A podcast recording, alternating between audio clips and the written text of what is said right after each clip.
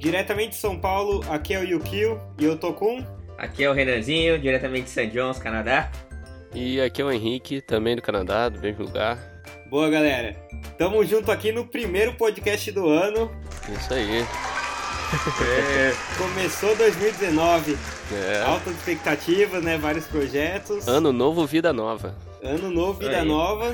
e filmes e seriados novos. Ou nem tão novos. Mas recomendações novas aí pra vocês. É, Coisas que vocês têm que ver. Bora lá? Bora. Bora.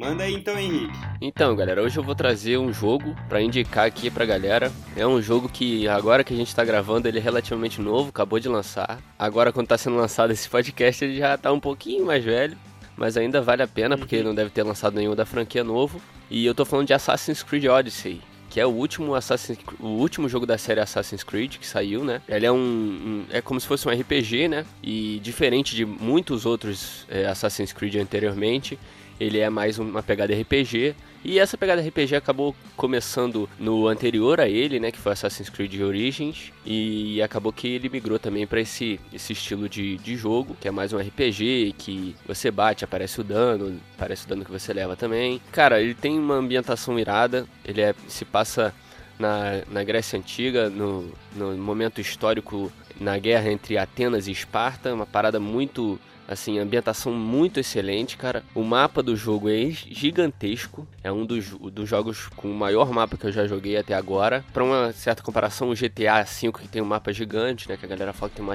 mapa muito grande, esse jogo tem mapa mil vezes maior que ele, é muito grande mesmo o mapa.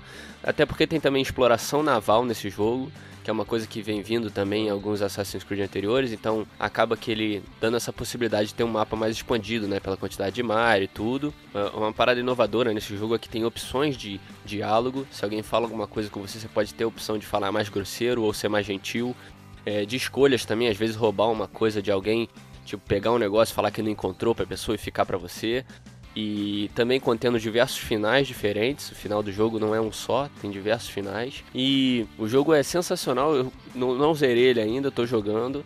Mas estou muito, tô me divertindo bastante. O jogo é muito, muito aberto, você pode fazer muita coisa. E é isso aí, é muito divertido. Recomendo muito a galera jogar aí.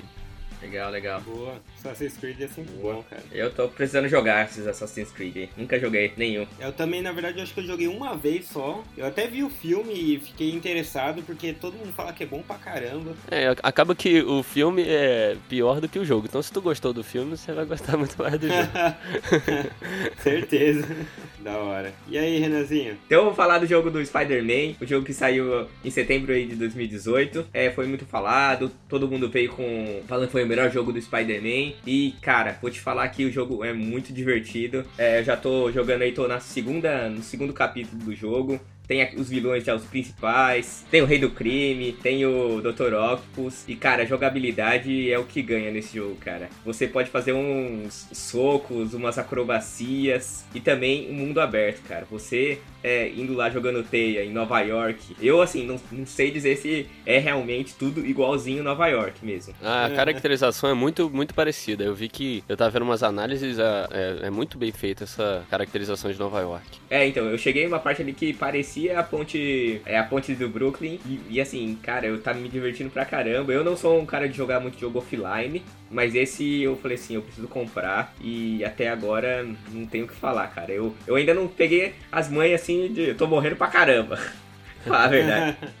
Mas ainda não, não tô pegando as, as manhas ainda de fazer as coisas muito rápido e tal. Mas, pô, tem uns negócios muito loucos, assim, que você, você tá lá no meio da porrada, dá pra você baixar debaixo das pernas do cara, assim, aí já dá uma voadora no cara, dá pra fazer câmera lenta também. Pô, esse jogo tá nota 10 e tô louco pra continuar a jogar e terminar esse jogo aí. É, esse, esse jogo, é, desde o Homem-Aranha 2, ele não, não, não tem um jogo bom do Homem-Aranha, né? É. Quando anunciaram esse jogo nos anos anteriores aí, a galera ficou muito empolgada, tanto que quando saiu tava um hype enorme, live pra todo lado. Eu vi bastante gameplay dele também, eu não tenho o jogo ainda, mas já vi bastante gameplay. E, pô, cara, é, o melhor jogo do Homem-Aranha. Depois do Homem-Aranha 2, é o melhor jogo do Homem-Aranha. Eles adicionaram muito easter egg, muita skin de filme, de coisas diferentes do Homem-Aranha, de quadrinhos, que dá essa, essa sensação boa, né, de jogar um jogo do Homem-Aranha. Tem, como o japonês disse, a ambientação de Nova York é excelente. Tem os aspectos dos Vingadores também, não tem japonês? A torre está, a torre dos Avengers, o santuário eu do... cheguei a ver, mas... O santuário do Doctor Strange tem essas paradas no jogo. E eles fazem essa ambientação maneira, né? E é isso aí, o jogo é sensacional mesmo, muito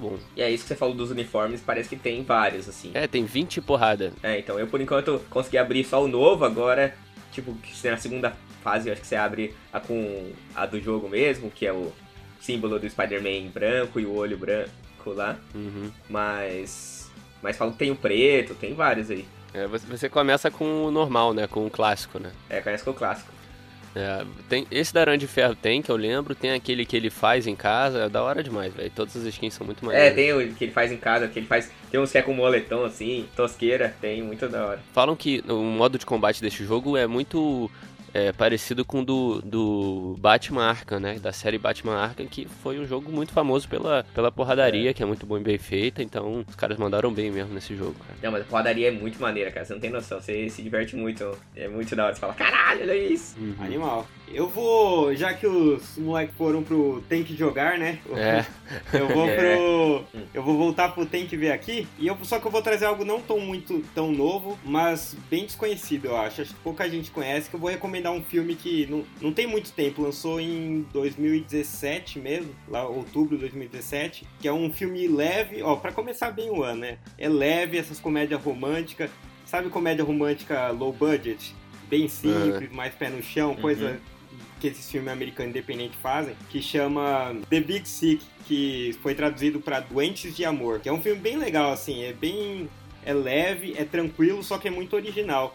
Ele conta a história de um comediante paquistanês e uma estudante. E eles se apaixonam, tem uns conflitos por causa da diferença cultural. E eu acho que o legal desse filme é que ele é leve e ele é realista. Não é tipo, ai, ah, tem um mega acontecimento para eles se apaixonarem, tem um mega final feliz, nossa, acontece coisas terríveis por causa da diferença cultural. Não, é mais aquele dia a dia mesmo. Eles se conhecem de uma forma normal, assim, de uma forma mundana, como qualquer um aqui de nós conheceria uma menina, e acaba tendo um relacionamento comum também, só que aí tem alguns conflitos e ela fica doente, e aí acaba gerando assim, fica tudo girando em torno desses, dessa diferença cultural entre os dois. Esse filme é com a Zoe Kazan, não sei se alguém conhece do filme What If e ah, sei lá, do Ruby Sparks alguns filminhos de comédia romântica. É tão mais leve assim, mais simples que o filme tem um orçamento de 5 milhões de dólares para ver o tamanho, como é, era pequeno. Mas é um puta filme, recebeu várias indicações, foi indicado pro Oscar de melhor roteiro original. Maneiro. Tá com 98%, 98 de aprovação no Rocket. Caraca. Pô, bom pra é, caramba. Tá bom. Vocês têm alguma outra? Então tá. Agora eu vou mandar um anime que também saiu em 2018. Um anime do Capitão Tsubasa, do Super Campeões. Que normalmente, assim, em época de Copa, eles sempre lançam um anime. Não normalmente, né? Porque lançou só três, quatro animes na história, mas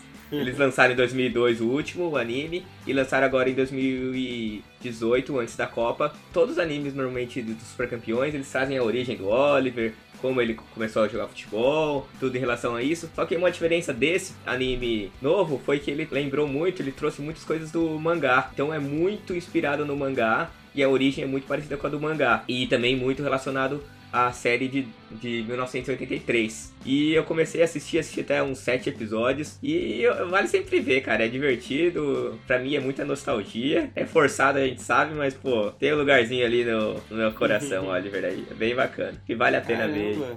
Mas deixa eu só entender, desculpa, Renan. É, ele é um reboot ou não? É tipo uma continuação? É um reboot.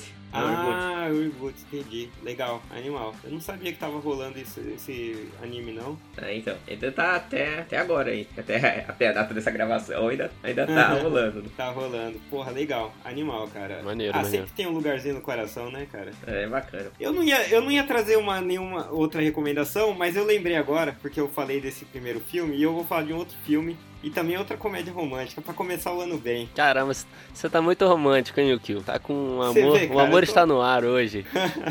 Você vê, 2019 vai começar com muito amor para todo mundo. É isso aí. É um filme com a mesma atriz que o do primeiro que eu falei, do Doente de Amor, que é a Zoe Kazan.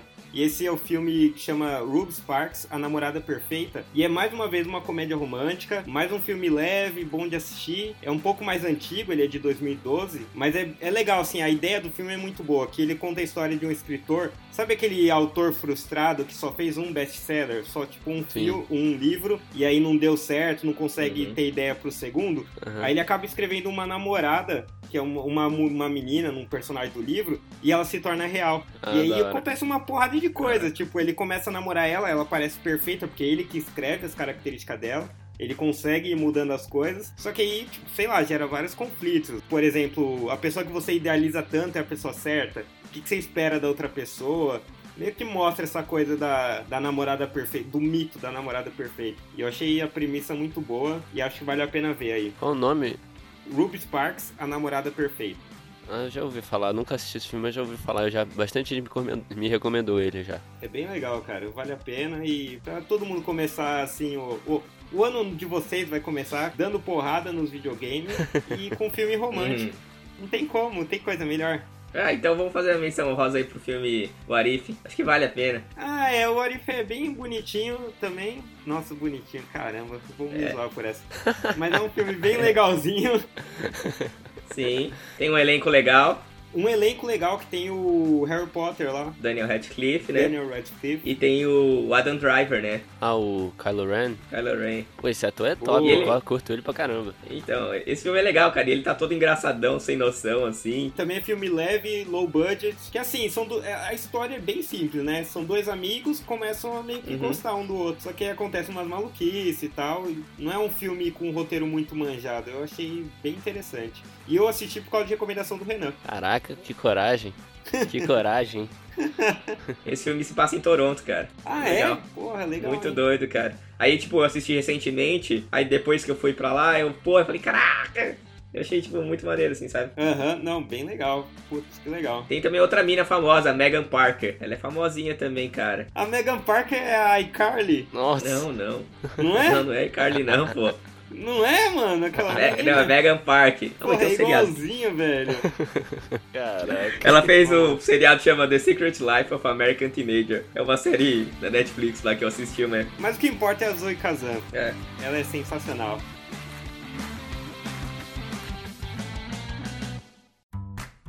Por hoje é isso, gente. Um bom ano aí para todo mundo. Ouçam bastante Pitac Prosa. Depois de amanhã já vai ter mais um episódio nosso, bem legal. E eu acho que ficamos por aqui, certo? É isso aí. Isso aí. Boa entrada de ano aí, galera. Boa. Valeu. Valeu.